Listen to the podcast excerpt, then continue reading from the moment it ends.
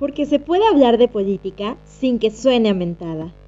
Bienvenido a México Mentadas, un espacio libre de fanatismos pero lleno de amor por México, conducido por Jair Samudio Aguirre y Luis Rodríguez Alemán.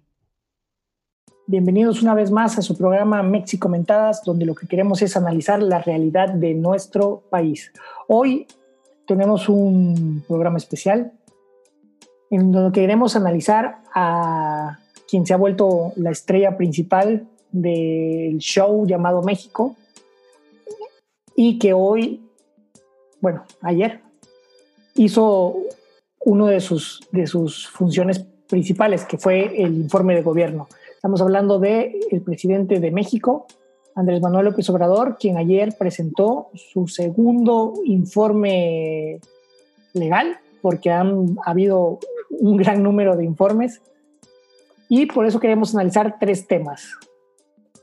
Cómo llega el presidente, cuáles son sus logros y fracasos de cara al segundo informe y cómo luce rumbo al 2021. Le damos la bienvenida al licenciado Luis Miguel Rodríguez Alemán.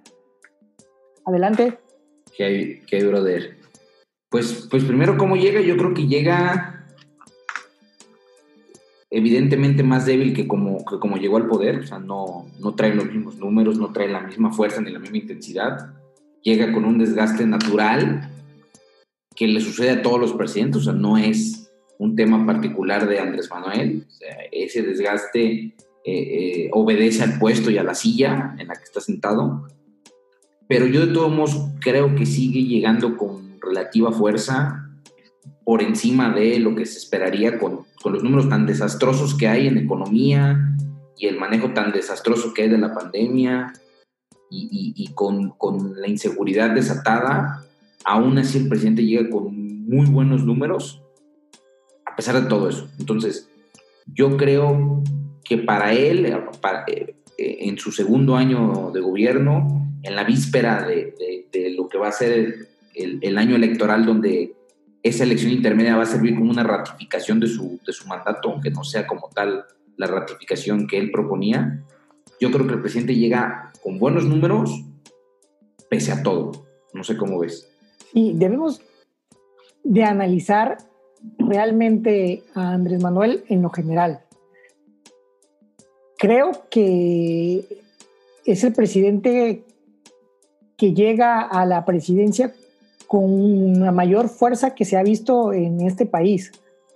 30 millones lo votaron y es algo que ha caraqueado, pero más allá de, los 30 millones y de la coyuntura que se da para que llegue con tal fuerza, creo que es un político que supo crear el, personaje que a la gente le gusta. Y, y como dices, a pesar de que puede argumentar que la circunstancia es la más difícil que se ha vivido, que hay una pandemia mundial, que la recesión económica es internacional y que todas esas cosas que pueden ser válidas, realmente este, es un personaje que tiene una fuerza increíble y que parece que ningún tema le pega directamente creo que ha sabido muy bien este, llevar a cabo o diferenciar lo que es la parte de la institución de la parte del político de Andrés Manuel y cuando ha tenido que aceptar la culpa, como dicen por ahí, eh, eh, la institución no puede equivocarse, el hombre sí, y él ha sabido humanizar sus errores y algo que a su base le ha funcionado y entonces sigue siendo rentable tanto para lo que es su movimiento y lo que él mismo ha llamado cuarta transformación, sin ningún sentido, como a su partido político, ¿no? O sea, sí es un caso este, paradigmático y sí es un caso para estudiar, porque definitivamente, pues parece que nada, nada le hace mella. Pues, pues pareciera inmune a la, pareciera inmune al escándalo político como, como le ha sucedido a otros presidentes, porque los escándalos más recientes, por ejemplo, el tema puntual de su hermano, si hubiera sido un hermano de Peña Nieto, un hermano de una hermana de Calderón, hubiera sido suficiente para, para descarrilar la presidencia desde ese momento, ¿no? Y pareciera que el presidente pues le pegó un rasponcito, pero no más, ¿no? Entonces, sí creo que, como, como bien señalas, su estrategia o su narrativa le ha, lo ha dotado de un cierto, un cierto, pues una cierta inmunidad, ¿no? O sea, porque, porque no tengo otra manera de, de explicarlo, aunque, y ahí es donde, donde quiero puntualizar, aunque evidentemente trae ya un desgaste. O sea, no es el presidente con los números impresionantes que llegó en su primer año de gobierno, sí trae un desgaste, sí percibo que mucha de la gente que no es su base electoral, porque mucha gente votó por él sin ser morenista, o mucha gente votó por él sin ser obradorista. Creyendo en el cambio que prometía y creyendo el punto principal de su discurso, que era el combate a la corrupción. Y, y muchas de esas personas que votaron por él sin ser su base, o sea, sin ser el voto duro de Morena y el voto duro de Andrés Manuel, creo que esa es la gente que hoy ya está abandonando el proyecto del presidente y reflexionando, recapacitando su voto. Su base ahí sigue, porque él le sigue hablando a su base y su base sigue comprando el discurso. Y llega este informe hablándole a su base, repite lo mismo que ha repetido durante todo este tiempo. E, e, eso te iba a decir y coincido contigo y vamos analizando por partes. ¿Por qué creo que se ha blindado y que parece que no le hacen nada a Mella?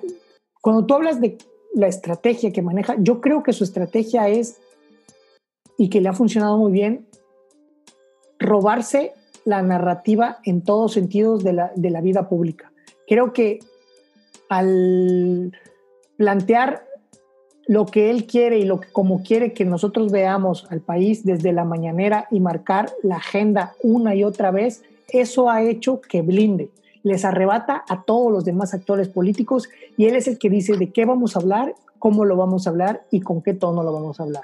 Creo que eso es lo que le ha funcionado y por eso es que parece que está blindado, porque cuando el asunto era corrupción, él sacó lo de Lozoya para pegarle a, pues como él mismo lo dice, a sus opositores. Pero cuando fue Pío, pues ni Pío, se cayó y había que cambiar de tema. Y, se hablaron de otras cosas. Y ese es el asunto que le ha funcionado. Pero coincido contigo también. Si nos vamos a los números, a esos que son fríos y nunca mienten, la base de Morena está entre 13 millones y 15 millones. La mitad de lo, con lo que ganó. Eso quiere decir que estaría perdiendo la mitad de los votos. Y ahí es donde hablamos de que ahorita el, presidente está manejando más o menos una aceptación del 60-50%. Se está yendo a la realidad y sabe que ya el movimiento como tal no es lo mismo, se desinfló o ya está en su, en su verdadera base o en la realidad. Por eso le importa mucho mantener y hablarle a quienes siempre han estado con él, a los que lo han votado una y otra vez, aun cuando perdió. Y, yo creo, yo creo que eso es algo que le debe preocupar al presidente, porque si hoy por hoy trae una base electoral de 15, 12 millones de simpatizantes con su movimiento, con su partido, tenemos que recordar que el año que viene esos 15 o 12 millones no van a salir a votar solos. ¿no? Quienes han o, quienes hemos estado en el mundo de las campañas y de la política sabemos que esa gente, aunque quiera, aunque quiera votar por ti, la tienes que sacar a votar. Y no se va a repetir el fenómeno de 2018 donde la gente salió sola a votar. En 2018 mucha gente salió sola a votar sin necesidad de hacer una, una estructura o una una estrategia para sacarlos a votar y el año que viene es muy probable que no sea así. Entonces, ¿quién sabe qué tanta capacidad tenga el partido del presidente o las estructuras del presidente para sacar a su gente a votar? Tan le preocupa y tan están eh, viendo qué van a hacer que cuando no les permitieron que la consulta de su revocación de mandato fuera en la intermedia, están viendo qué otra consulta pueden meter. O sea, es una obsesión para él estar de una u otra forma ser tema en la boleta. Por eso están buscando cuál es la forma de, de, poder meterse ahí y eso es por la preocupación que tiene para poder movilizar, como dices, a su gente, a su base. Así lo veo. Este, esa obsesión por sacar cualquier tema, que no es un asunto menor lo de enjuiciar a expresidentes, pero como se ha manejado en todos lados, si los expresidentes tienen alguna culpa, que se aplique la ley y nada más. La justicia no tiene por qué llevarse a, consulta. Y entonces, para mí, solo queda en una argucia de parte de, de, quien este, ocupa hoy el gobierno para poder estar presente. Claro, porque el presidente sabe que si esa pregunta está planteada el día de la elección, mucha gente va a salir a, votar nada más por votar esa pregunta. O sea, eh, eh, el mexicano por naturaleza es, este, es, es ávido de ese tipo de, controversias y, va a salir. Yo sí creo en lo personal que no va, no va a pervivir, como dijera la secretaria de Gobernación, esa, esa propuesta. No creo que pase del filtro de, de la Suprema Corte Exacto, eh, ese es el punto que, debemos de resaltar, que aquí el balón entonces ya va a quedar en la Suprema Corte como el único órgano que puede determinar la constitucionalidad de la consulta, de la pregunta y de la forma en que se va a redactar la pregunta, ahí va a quedar el balón y ellos van a decidir si o no le permiten al presidente salirse con la suya. Hay que ponerlo así. Yo estoy seguro que no, partiendo de, dos principios básicos, que son principios constitucionales y que la Suprema Corte como garante de como, tribunal constitucional no puede obviar. Primero, el principio de legalidad. No existe un solo fundamento jurídico en nuestro, en nuestro sistema este, mexicano, en nuestro sistema este, eh, jurídico mexicano, que establezca que el acceso a la justicia se da a través de la consulta. O sea, porque, porque enjuiciar a un delincuente es, es, es, está relacionado con el principio de acceso a la justicia Así es. Y, no puede supeditar el acceso a la justicia a una consulta, ¿no? Porque eso implicaría que si son culpables y en la consulta salen que no los juzgues, entonces serán impunes en su culpabilidad, ¿no? O si son inocentes y la consulta decide ir a juzgarlo, pues bueno, estarás vulnerando el segundo principio al que yo quería hacer mención, que es el de presunción de inocencia. Presunción de inocencia. Aparte que tiene muchas reglas esto asunto de la, de la, consulta y una de las cosas que dice que no se puede someter, digo, aparte de lo que son derechos humanos, que, cabría todo esto que estás mencionando, tanto la presunción de inocencia como de este, acceso a la justicia y demás, cuestiones muy, muy específicas sobre el ejército y demás, o sea, no hay razón de ser. No, y yo estoy seguro que no va, no va a prosperar y el presidente no va no va a traer ese, ese, digamos que ese respaldo adicional el día de la elección. Y yo creo que valdría la pena ya tocar el tema de, de lo que, de, su, de, su, informe, o sea, qué fue lo que informó el presidente. Sí, eso es, lo que te iba a mencionar. Para pasar al segundo punto y lo que debería de estarnos importando con respecto al segundo informe de gobierno es logros o fracasos. Haciendo un balance, ¿cómo ves eh, el desempeño de, Andrés Manuel López Obrador en la presidencia. ¿Cómo ves que llega, pues por decirlo en general, eh, ahora que es Morena el poder, que es Andrés Manuel el presidente y todo lo que significa, como ellos mismos se han nombrado, la cuarta transformación? Logros o fracasos, ¿cómo sería el balance? Yo resumo, yo resumo este segundo informe en una imagen que compartió la Secretaría de Energía que para mí describe a la perfección lo que es este segundo informe. No sé si te tocó verla, pero la Secretaría de Energía compartió una imagen que decía, la mezcla mexicana pasó de cero este, dólares a 40. O sea, su, su, su informe, su logro que están presumiendo es que la mezcla mexicana pasó de cero a 40, que es un factor que no depende absolutamente nada de este gobierno. O sea, ni siquiera es un logro, o sea, porque aparte ni siquiera es algo que presumir, ¿no? O sea, al, depender. Ha estado, ha estado, la mezcla mexicana ha estado arriba de los 100. Claro, claro. Y, tampoco tiene nada que ver y fueron condiciones muy favorables para los panistas en su momento, pero bueno. Y, si mal no recuerdo, que fue a Fox al que le tocó tener esos este, niveles de. El barril en la mezcla mexicana andaba en 100, 120, una cosa así. Y nunca vi que en su informe dijera, la mezcla mexicana la tenemos en 120 esa imagen para mí describe a la perfección el informe de Andrés Manuel. Bueno, y es que en todos los sentidos, cuando todos los indicadores cayeron y recuperan tantito, hablan de esa recuperación, pero si lo comparamos con los demás sexenios, quedan por debajo de lo que ya traían. Haciendo un análisis como, como tú dices. Y es que vamos, vamos a, si, si tú encuestas a los mexicanos y les preguntas cuáles son los temas que más le preocupan al mexicano, está la economía, su bolsillo, la seguridad y la salud. Y, aparte que son las cuestiones que más le preocupan al mexicano, son las cuestiones fundamentales de cualquier gobierno. Y en esos tres nada más no vamos a hablar que sí, en medio ambiente, que sí, o sea, un, gobierno es tan vasto, tan amplio que, ponernos a analizar secretaría por secretaría, dependencia por dependencia sería un ejercicio muy, muy este, extenso. Pero nada más, en seguridad, las propias cifras este, del secretariado este, de Seguridad Pública reconocen que es el sexenio más violento en la historia. O sea, donde más homicidios dolosos y ejecuciones había. O sea, en seguridad, mal.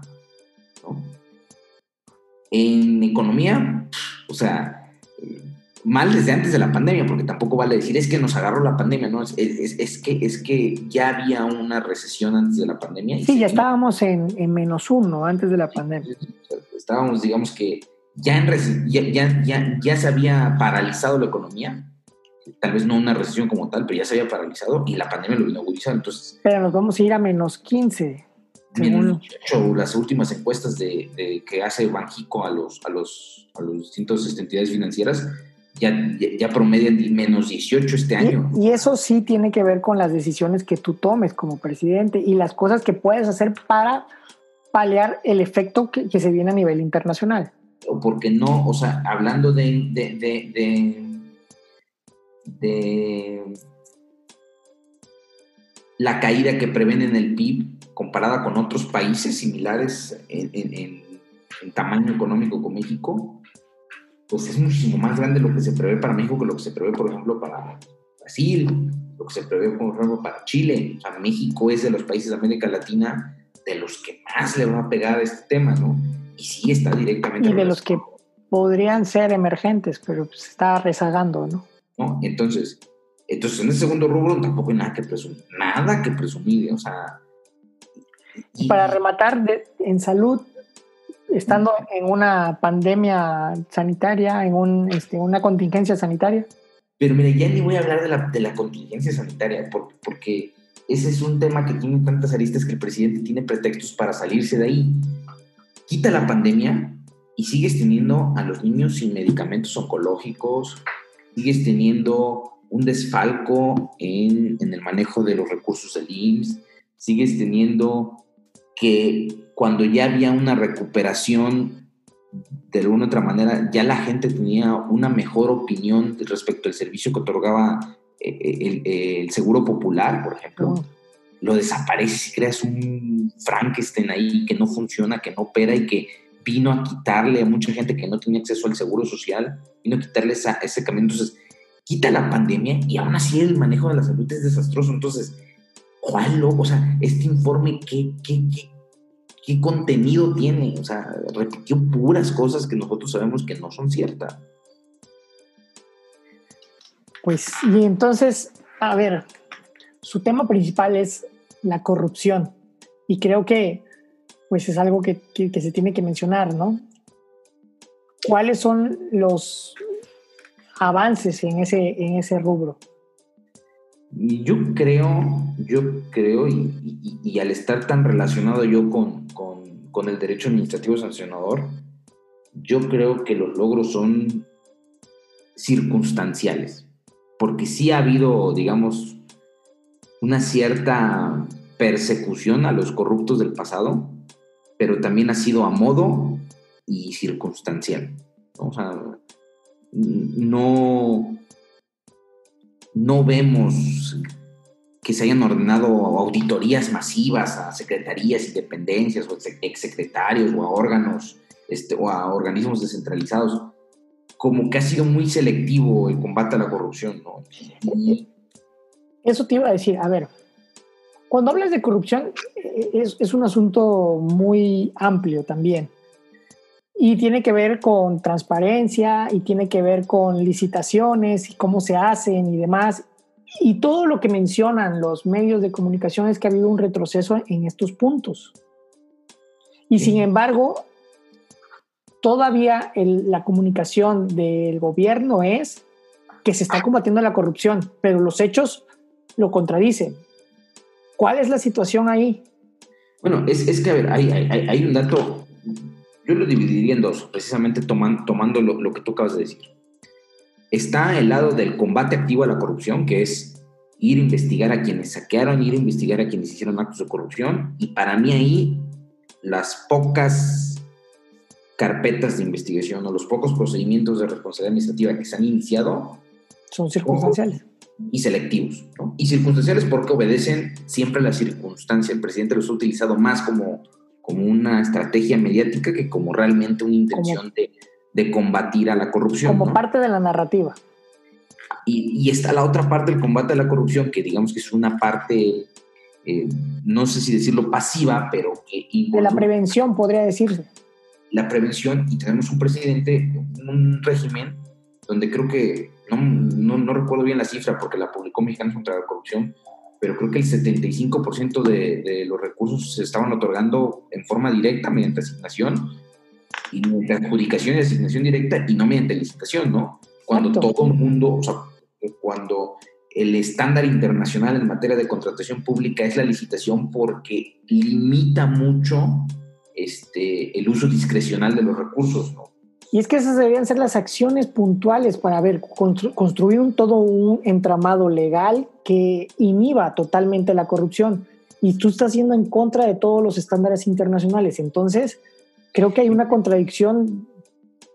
A ti y a mí nos tocó aquí en Veracruz, en el estado, vivir un, mini gobierno, el de Miguel Ángel Yunes, donde todos los días te despertabas esperando la noticia de qué exfuncionario estaba ese día en la cárcel. O sea, hubo durante unos meses del gobierno de Miguel Ángel eh, una acción este, furibunda por parte del gobierno de empezar a encarcelar funcionarios. A veces, a veces con carpetas mal integradas, muchas veces vulnerando el debido proceso, pero el mensaje que se mandó de inicio aterrorizó a los funcionarios que estaban de salida o que habían salido. Que también le, jugó en contra por, lo que dices, porque las integraciones de las carpetas fueron tan mal hechas que después tenían, terminaban pues pidiendo disculpas y, liberándolos, ¿no? Sean o no sean culpables. Claro. Que tampoco, o sea, tampoco funcionó para el caso. No, está mal, o sea, eso también está mal, ¿no? Pero lo que, lo que yo quería llegar es que yo me esperé de este gobierno. Algo así. Algo así. O sea, yo me esperé de repente en los primeros seis meses de esta administración empezar a ver detenciones y, denuncias. Y, y, la verdad es que los Oya, César Duarte, Rosario Robles, y párale de contar, ¿no? O sea, porque Beto Borges, Javier Duarte y todos esos que ya están en el tambo, no están en el tambo por esta administración, sino porque ya venía desde antes el procedimiento. De hecho, hasta, hasta, hasta el de César Duarte, el exgobernador de Chihuahua, es un procedimiento que se inició en el sexenio de Peña Nieto, ¿no? Este, y Rosario Robles también. Y el de Rosario Robles también, entonces... Y que es la única que está en la cárcel, porque Lozoya, digo, tiene prisión domiciliaria y tiene que ir cada 15 días a firmar y todo, pero sigue en la comodidad, ¿no? Entonces, imagínate que si tu bandera es el combate a la corrupción, y si lo midiéramos por cantidad de funcionarios que están presos, funcionarios de alto nivel, tienes uno, Rosario Robles. O sea, tu bandera, que es el combate a la corrupción, se, se, limita a un solo funcionario.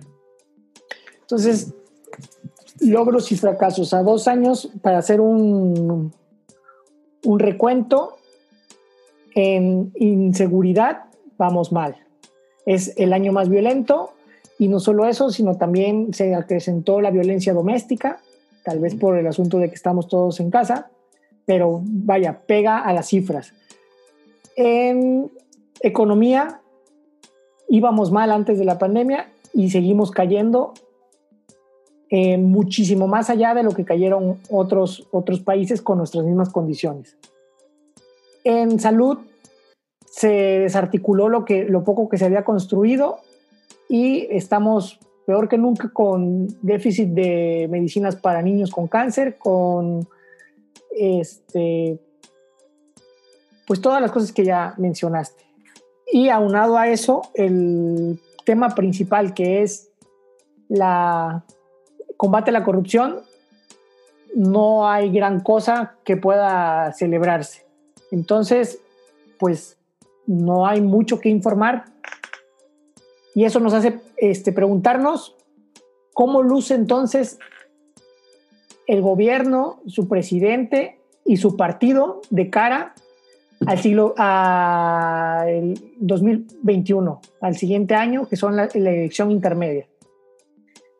Yo sí sigo teniendo la esperanza y tal vez eso sea este sea simplemente eso una ilusión infundada por mi parte. Yo sí creo que luce muy, muy complicado el escenario para que el presidente pueda tener una elección exitosa el año que viene. Yo, yo, yo no creo, no, no, termino de creer las encuestas que ponen a Morena con una intención del voto arriba del 50%, me parece excesivo, me parece excesivo, yo creo que, que no obedece, porque a ver, una intención de voto arriba del 50% implicaría una elección similar a la que tuvo Andrés Manuel en el 2018 y no la va a haber. O sea, no, no, no puede ser cierta esa, esa cifra. O sea, yo creo, yo, yo te compraría eh, eh, una cifra de que Morena pueda andar una intención del voto de entre el 30 al 35, no más, ¿no?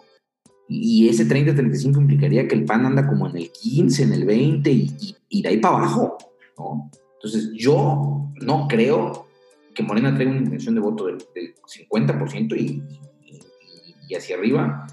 Y en ese sentido, pienso que de aquí al 2021, el presidente tiene un camino muy largo y muy complicado por recorrer, porque seguimos en la pandemia. O sea, yo, yo lo que veo es a futuro, o sea, en los siguientes meses, qué es lo que el presidente tiene de frente y es eh, tú lo dijiste muy bien hace ratito, una de las características del presidente que mejor le sale es controlar la narrativa, ¿no? Y la pandemia le arrebató el control de la narrativa, por más que él ha empujado temas que le han permitido por días retomar el control de la narrativa, durante muchos meses, la pandemia le, le quitó el control de la narrativa, ¿no? Eso, eso puede ser por una parte, y por otra, este, lo repetitivo que puede ser esa narrativa, ¿no? Y que también va a tener una fecha de caducidad y puede llegar a hastiar o aburrir aún a su propia base, ¿no? Sí, porque mira, velo, analízalo, sí. Muchos, y, yo pongo el ejemplo de no la mañanera, sino la de la tarde, el, el espectáculo de Gatel. El show de la noche. El show de la noche. Cuando empezó la pandemia, pues era religioso que yo no sé si en tu caso sí fue, pero era religioso con mi familia sentarnos a la cita a ver qué decía Gatel. Sí, sí, claro. Y así fue durante muchos, cuatro veces, qué meses. Pero de repente se volvió un espectáculo tan repetitivo, donde nada más era repetir cifras y salía a decir barbaridad y media, que te desgasta. Entonces te desgasta y acabas por no verlo. Yo no sé cómo anden, por, porque hay muchos este, analistas que estudian la, audiencia de las mañaneras, o sea, hay un estudio puntual de la audiencia de las mañaneras, y yo no sé en este momento cómo anda esa audiencia, ¿no? Pero yo estoy seguro que los números de la audiencia de las mañaneras debe ser muy inferior a lo que traía hace un año. Entonces, yo creo que... Pero mira, hay que ir un poco más allá y hay que analizar qué es lo que vamos a vivir el próximo año. La verdad es que en casi toda la República, porque va a ser la primera vez que van a ser 32 este, elecciones concurrentes, que todos los estados van a tener elección, porque así se diseñó para que se empalmaran todos.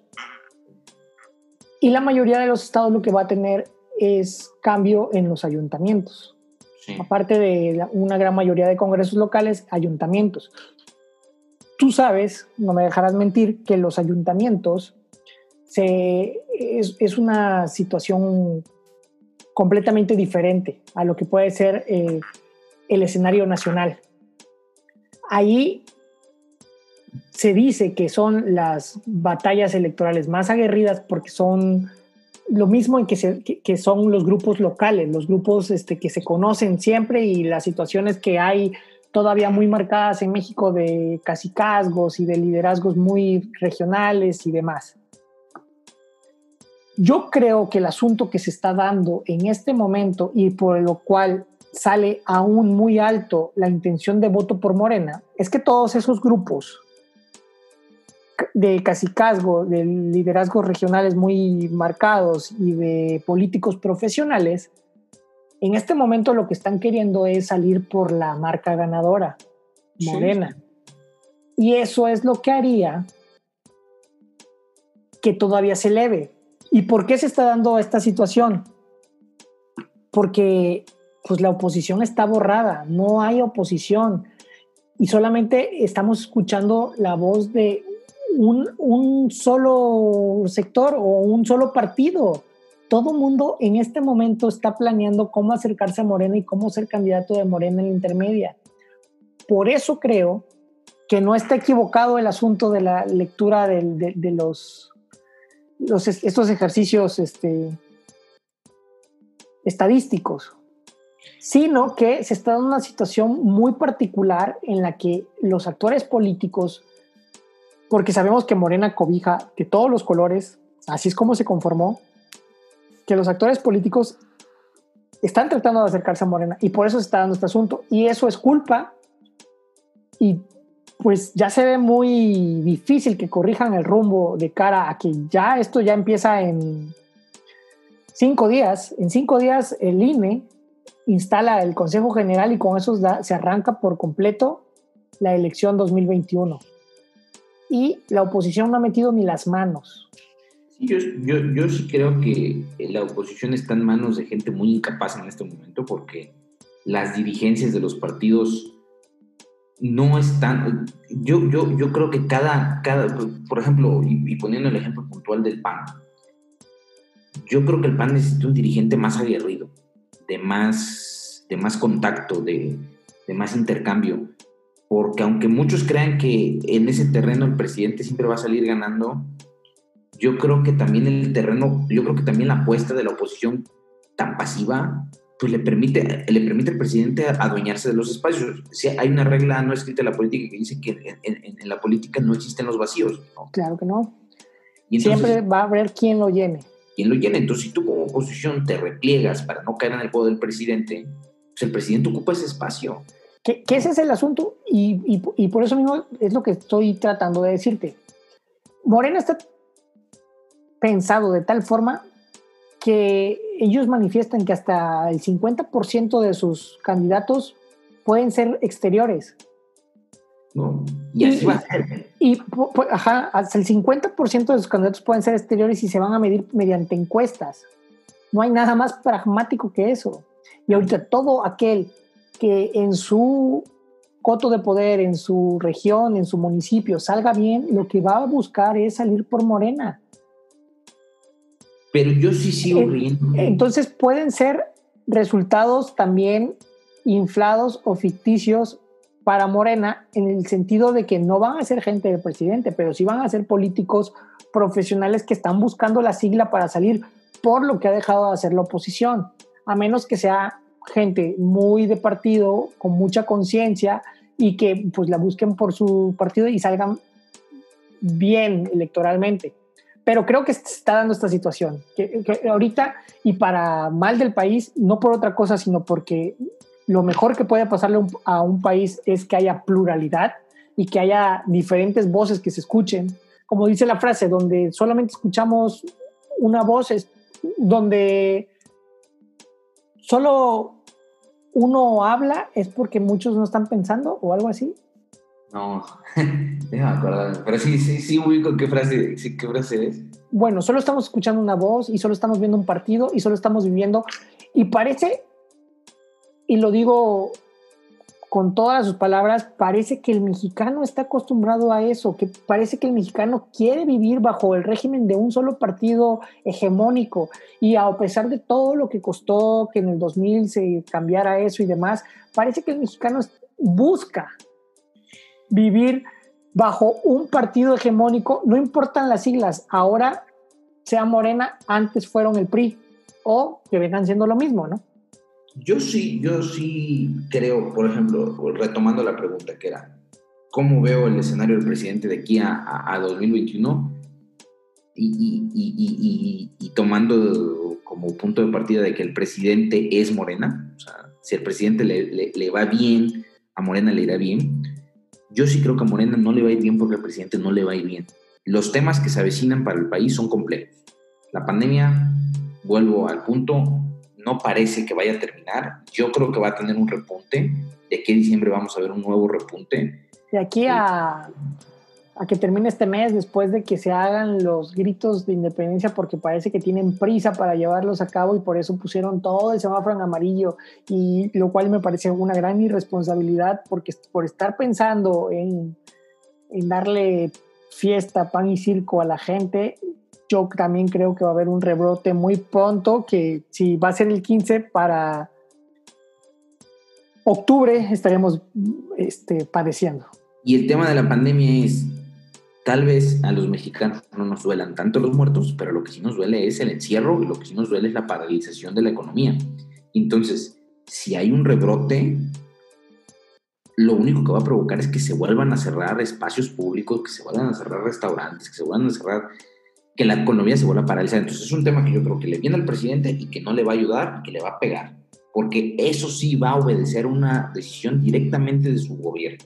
O sea, la reapertura de los espacios públicos, precisamente para, para esos pretextos que tú dices, le va a pegar.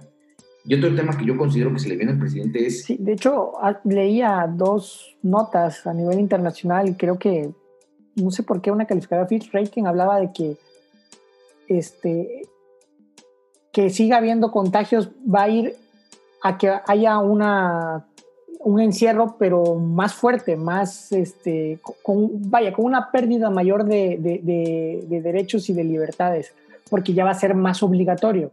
Y, entonces... Y otra, otra situación que también decía Angela Merkel, hablaba de, de la situación de que este, de que, lo, de que se están dando rebrotes en todo el mundo y nuevamente y que estamos muy lejos de controlar esta situación que parece que va para largo. Entonces, eso, eso para mí va a pegar directamente en el tema del presidente, o sea, en el tema de a futuro, a futuro cómo se ve el presidente. Sobre todo con, siendo el, el, país con el tercer mayor número de muertos. Y, fíjate, o sea, y yo creo que eso es, va a seguir, va a seguir y va a seguir aumentando la cifra y en algún punto le vamos a competir a Brasil, que es el segundo. Pero hay otro tema que aquí yo la voy a hacer de, de oráculo de Delfos, voy a hacer la de, de pitonizo, porque de eso no tengo certeza, pero yo sospecho que va a suceder. Es, yo creo que el tema de los videos aún da para más. Presidente va a tener unos capítulos nuevos. Yo estoy seguro que por ahí eh, han sido muy atinados los comentarios de quienes, de quienes señalaron que esos videos obedecen puntualmente a, unas, a un seguro que los priistas tenían muy bien guardado para en caso de que el presidente quisiera romper ese pacto, parece que existe. Y yo creo que eh, todavía nos falta ver algunos videos, todavía nos falta ver de ese tema, todavía nos falta ver mucho. Y yo creo que si el tema de Pío medio raspó al presidente, si hay confirmación con otros videos de gente cercana al presidente, pueden poner de rodillas a Morena para el año que viene. Fíjate que no lo había pensado así, pero las situaciones que están dando esta semana y cuando la presidencia del Congreso queda en manos del PRI, puede ser, y con la venia del presidente quien manda línea a su partido y puede ser parte de esto que mencionas, puede ser pues es que, es, es, que realmente sería muy ingenuo pensar que los que, que los que se fueron, sería muy ingenuo pensar que los que se fueron, los, los, los que pertenecían al, sexenio que, se, que acaba de salir, no hayan tomado las medidas necesarias para garantizar que el pacto implícito que todo el mundo presume que existe se cumpliera, ¿no? Y no me, a mí no me parece casualidad que, por ejemplo, el video de Pío haya salido ni siquiera una semana después, días después de que, de que los oye embarró a Videgaray, embarró a Osorio Chong, embarró al propio Peña Nieto. No pasó ni una semana cuando vino la respuesta, ¿no? Y yo creo que el mensaje fue muy claro. Esto es una probadita de lo que hay. Y entonces, si esa fue la probadita que involucra al hermano del presidente, imagínate lo que hay atrás, ¿no? Entonces, yo creo... Lo cual también va, a poner a prueba al árbitro de la contienda, ¿no? al INE, sí. Al INE, porque a fin de cuentas hubo una aceptación de aportaciones ilegales y aún no ha habido consecuencias. Y, aparte el manejo, o sea, la respuesta del presidente es pésima, o sea, no hubo un buen, no hubo un buen control de la situación, hay un reconocimiento de, la comisión de hechos posiblemente constitutivos de, delitos o de conductas antijurídicas, que si bien a su base electoral no le interesa porque no lo entiende, la oposición podría capitalizar eso y podría revivir con, con base a eso. Y además, ese simple hecho inhabilita lo que pueda venir por el lado de Odebrecht y, y el financiamiento de la campaña Pianeto, porque, porque se estaba enfocando mucho de la narrativa de los Oya, no en el tema de la corrupción que hubo en Pemex, sino en el financiamiento ilegal de las campañas que hubo por parte de Odebrecht. Y la realidad es de que hoy ese tema se anuló porque comparte la misma naturaleza jurídica que el tema de Pío. O sea, lo que sucedió con Odebrecht y las aportaciones que Odebrecht o, los moches que Odebrecht pudo haber hecho en la campaña de Peña Nieto son de la misma naturaleza jurídica que los que hizo este, David León, o bueno, más bien el gobierno de Chiapas, a través de David León a, la campaña del presidente, ¿no? Y eso, te digo, obliga a la parte de, de, INE, que es la Comisión de Fiscalización y la Unidad Técnica de Fiscalización, a estar más pendiente, porque, a ver, se, se supone que ellos no les hacen el, secreto fiscal, bancario y demás, pero pues estas cuestiones se le están pasando, ¿no? no y, y, otro tema, no han prescrito, o sea, a diferencia del tema de Odebrecht, por la cantidad de años ya se decía que era un delito prescrito, y en el tema de esto que salió en los videos no ha prescrito. Entonces 2015, ¿no? hay obligación del INE de perseguirlo o de investigarlo de oficio, ¿no? Entonces, yo creo... Creo que ya, ya hubo de parte del PAN y del PRD, este... Sí, ya interpusieron ellos sus respectivas, este, eh, sus respectivos denuncias y, reclamaciones, pero, pero vuelvo al punto, yo haciendo la de, de Pitonicio y de Oráculo de Delfos, yo creo que ahí... Hay algo que... Todavía nos van a dar una sorpresa nueva, ¿no? Porque entre líneas entre líneas se nos dejó ver y yo creo que el que, el que tiene buen ojo identificó que eso que sucedió en estos días con el tema de la mano del presidente fue una respuesta, un, más que un, más que, que, tuviera la intención de que el mexicano eh, pasara, tomara nota de lo que decían los videos, me parece más bien un mensaje entre líneas que le mandó la gente que los filtró al presidente y yo creo que ya lo tienen agarrado, con ese tema ya lo tienen bien agarrado y yo no dudaría que para reforzar mm, veamos uno más de esos videos. Y eso vendría a repercutir a los resultados entonces.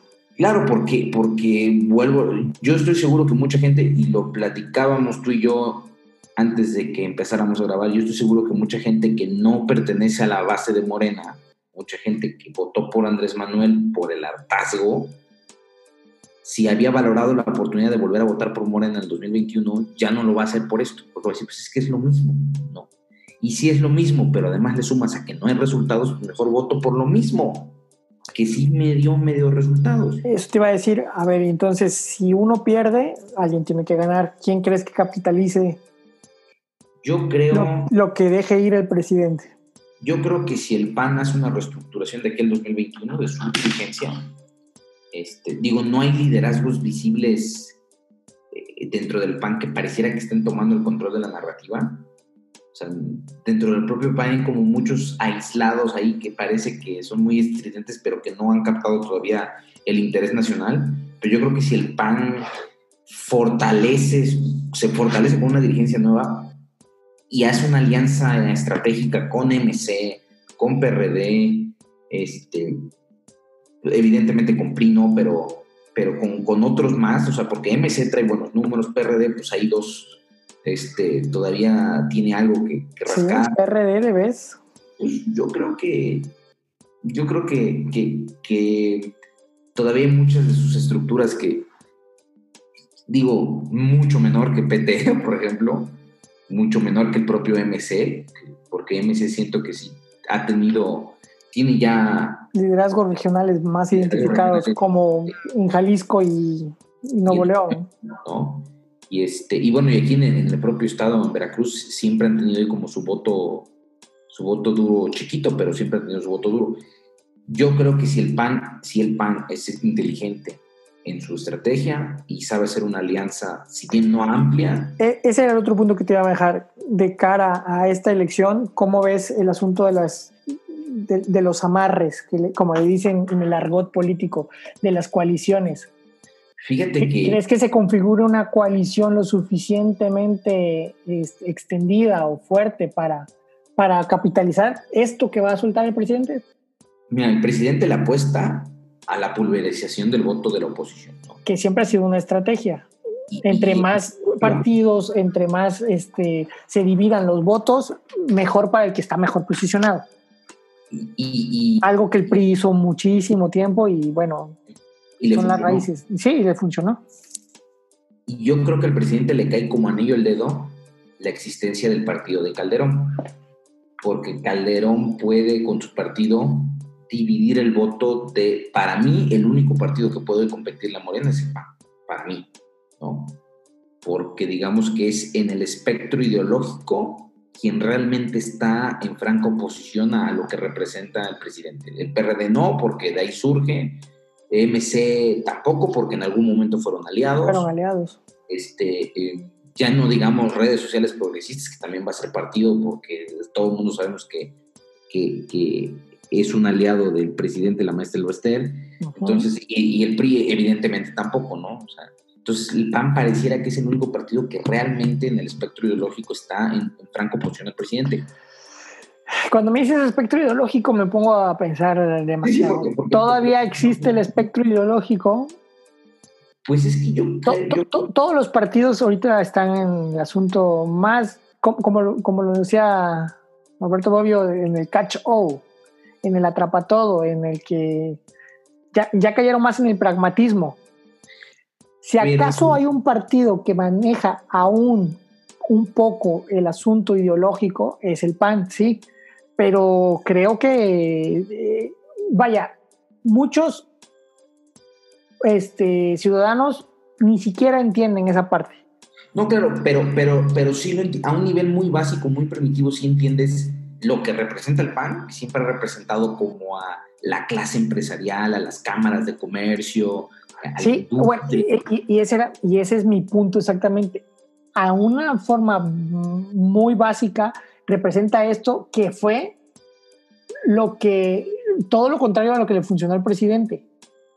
No, claro, claro, o sea, entonces, por eso, digo que es el espectro contrario, o sea, el eh, PAN sí representa el espectro contrario de lo que representa. El, el presidente representa a las clases desfavorecidas, representa, eh, él lo dice, no, no, no, no lo estoy yo validando, pero él, él, se dice que representa eso y esas clases desfavorecidas o, o, digamos que... Que son mayoría y que, y que han sido muy buenas y, y han redituado. Le compraron el discurso. Y el PAN representa totalmente lo contrario, ¿no? Las clases favorecidas, los fifís, los, las, los empresarios, la industria. Pero que, en México cada vez son menos. Sí, pero yo sí creo que vuelvo al tema ese de, de, de, un nivel muy primitivo y muy básico. Yo creo que el mexicano como en un péndulo. Sí, hablar de, hablar de luz y sombra, hablar de blanco y negro. hablar de... por aquí, regresan el péndulo para allá, ¿no? Y yo no, yo precisamente por lo que representa el PAN, que representa lo que es francamente contra el presidente, yo creo que él puede captar la mayoría del voto de la oposición, porque hay muchos que se asumen periodistas todavía y que te dicen que van a votar por el PAN, ¿no? o hay muchos que te dicen, yo soy partidista, pero el que más me convence es el PAN, o sabes que en este momento el, el, que, el, que le puede competir, que es el PAN, o sea, y ahí es donde yo creo que Calderón juega un papel bien importante a la pregunta que tú me hiciste. Si Calderón es inteligente, lo que va a buscar es que la alianza, esa gran frente opositor, sea junto con el PAN. Pero, bueno, acá hay otra situación. Los partidos nuevos y en su primera elección no pueden hacer alianzas. No, no, claro. Hay que descartar por completo los nuevos partidos en alianzas este, de, esta, de este tipo. E, ellos, ellos van a tener su propia lucha por la supervivencia de, después de haber alcanzado este, la creación, alcanzar el 3% para poder seguir subsistiendo, que yo considero que muy pocos de los nuevos partidos lo van a lograr. Pero ahí es donde yo lo escuchaba, creo que era Jorge Castañeda que decía que muchos de estos partidos nuevos, debe, en caso de que quisieran sumarse a este frente amplio opositor, tenían que hacer alianzas de facto este, y no alianzas formalmente para competir en los distritos donde ellos sienten que sí pueden ganar y cederle a la, alianza eh, formal. Sí, solo que esas alianzas de facto son, son demasiado complicadas. Claro. Porque, porque, porque tienes que hacer un, un, trabajo doble de, para explicarle a tu base y a toda la gente y demás, porque, y porque ni siquiera puedes hacerlo en... sí, no lo puedes hacer en público. No, lo puedes hacer en público, no lo puedes hacer en, las campañas de aire. De, ese voto cruzado y demás que a, mí, al menos, de entrada, este, se, me hace muy difícil, se me dificulta. Y creo que Castañeda lo que está tratando de hacer es llamarles la atención para, para, para cerrar pero los que sepan y entiendan de este asunto y que sean de esos nuevos partidos van a entender que es una trampa para ellos mismos. O sea, lo que van a hacer es legitimar algo para poder este, derrotar al partido o el gobernante ahorita, pero a costa de su propia supervivencia. Y, a ver, los, yo, yo veo solamente, no sé si por ahí se me esté pasando uno, pero yo veo dos partidos, bueno, no, porque también está el que anda siendo el ex chofer del presidente, ¿no? Sí, son como cinco o seis partidos. Pero no sé si todos pasen. Vamos a suponer que pasen tres. Dentro de esos tres, uno es el del Baster, este, otro es el de Nico, el del chofer. Otro es de Calderón, y otro es Libre. No sé si hay otro por ahí, pero para mí son esos tres. El de Elvester y el de Nico no me preocupan porque ellos le van a robar votos a Moreno. Ellos se van a pelear ese botín del electorado. El que sí preocupa es el de Calderón porque Calderón le va a robar votos al PAN. O le va a robar votos a la alianza opositora. ¿No? Y entonces, si, si realmente ahí se va a ver si la vocación de Calderón es democrática o, persigue un fin personal, ¿no?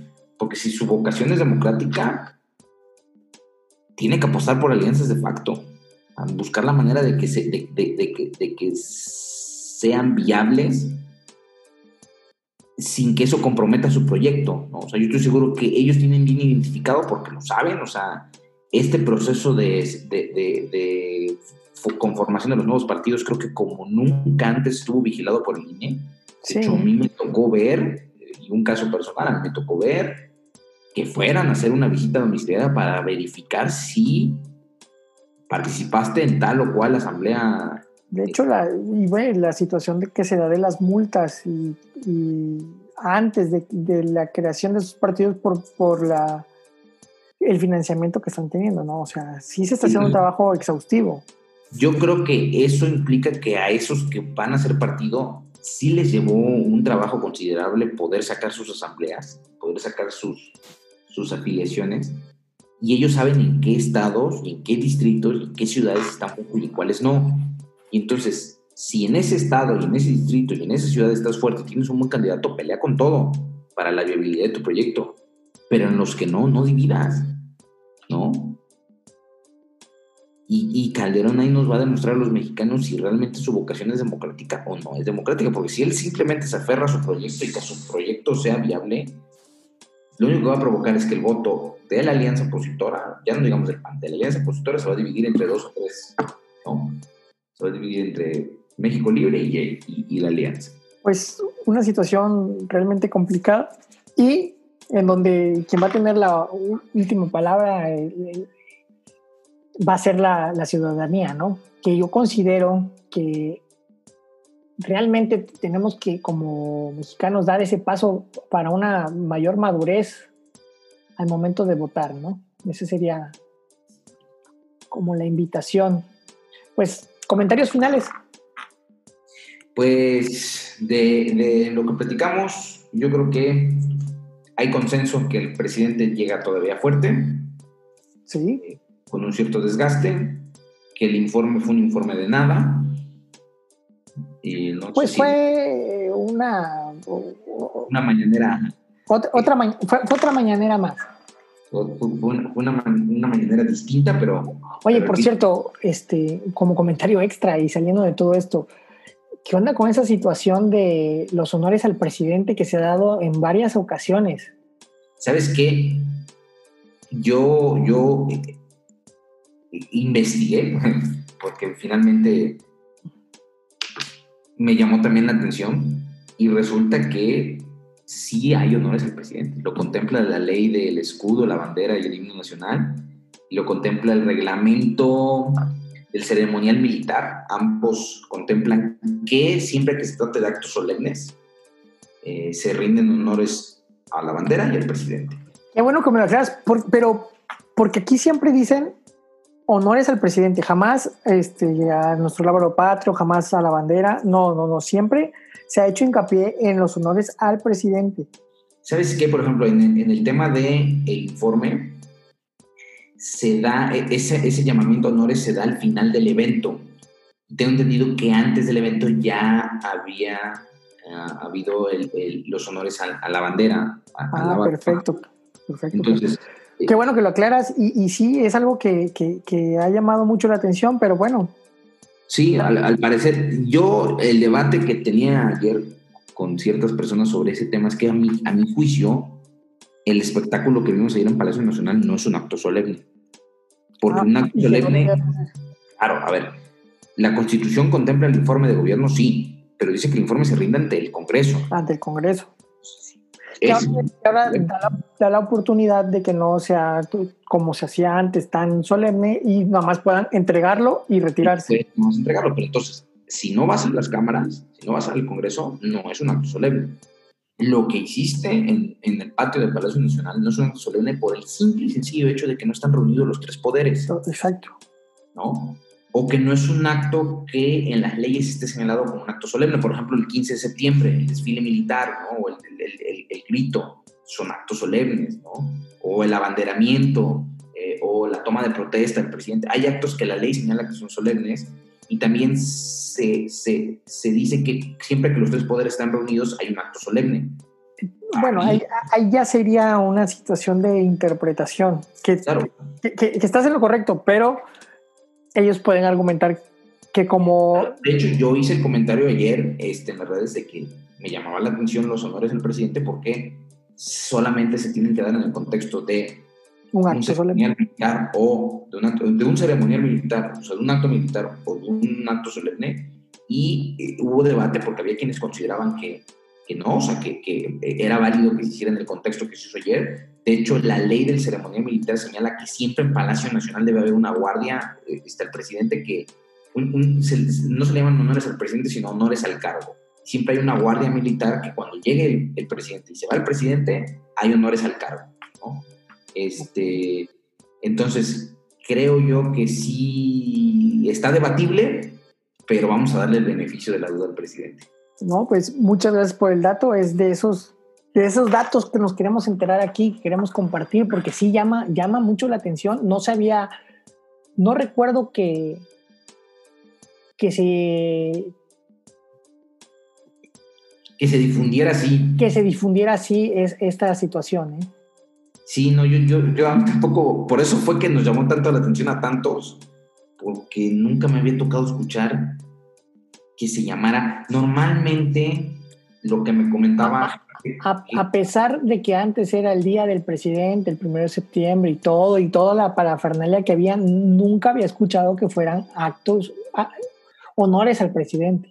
Lo que pasa, lo que me comentaron, y yo creo que ahí es donde puede venir un poco la confusión, es que lo que sucedía antes era que quien hacía el llamamiento al honor al cargo era la Guardia Militar que está constituida en el evento, no el sonido local, ¿no? Porque quien rinde el honor al presidente, según la ley, es el, los militares. El ejército, por eso llaman eh, honores al presidente y jefe este, máximo de las Fuerzas Armadas. De las, jefe supremo de las Fuerzas Armadas. Entonces, yo creo que lo que a nosotros nos brincó fue que nunca habíamos escuchado que fuera un civil, en este caso el maestro de ceremonias, quien hiciera ese llamamiento, ¿no? Puede ser que por ahí esté lo, lo, lo, lo, raro del tema. Ok, pero bueno, se aclaró la duda. Esta ley del ceremonial, creo que es desde Plutarco y entonces es un tema que existe hace muchos años. 28, estamos hablando de 1928. Muy, muy bueno, es un reglamento, se llama Reglamento del Ceremonial Militar y dicen que es viejísima.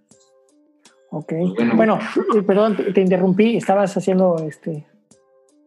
Eh, pues, pues solamente a, completar el tema de lo que comentábamos de lo que se le viene al presidente, no sé si, creo que ahí sí no hubo tanto consenso, yo considero que los números de Morena no son los que reflejan las encuestas, yo creo que a pesar de que el presidente sigue manteniendo una popularidad considerable, eso no se va a ver reflejado en las urnas el año que viene. No creo que acompañe la popularidad del presidente a su partido.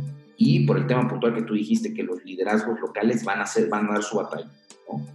Y si Morena no es inteligente al momento de elegir a sus candidatos, y la oposición sí, puede ser que en muchos distritos y en muchos municipios, y hasta en algunas gubernaturas, la oposición le acabe dando el campanazo al presidente. Pues sí. ¿Qué concluyes? pues como dices tú, creo que solamente hay, no coincidimos en el asunto de, la intención de voto y los resultados que puede dar Morena. Yo estoy muy escéptico con la,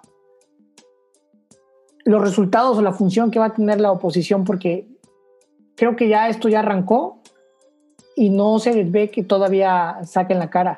Y si más allá de cualquier este, situación o sorpresa que puedan tener, esto no es nada más de, de, una ráfaga y ya. Es algo que se tiene que construir poco a poco y ya se les vino el tiempo encima. Eso es lo que yo creo.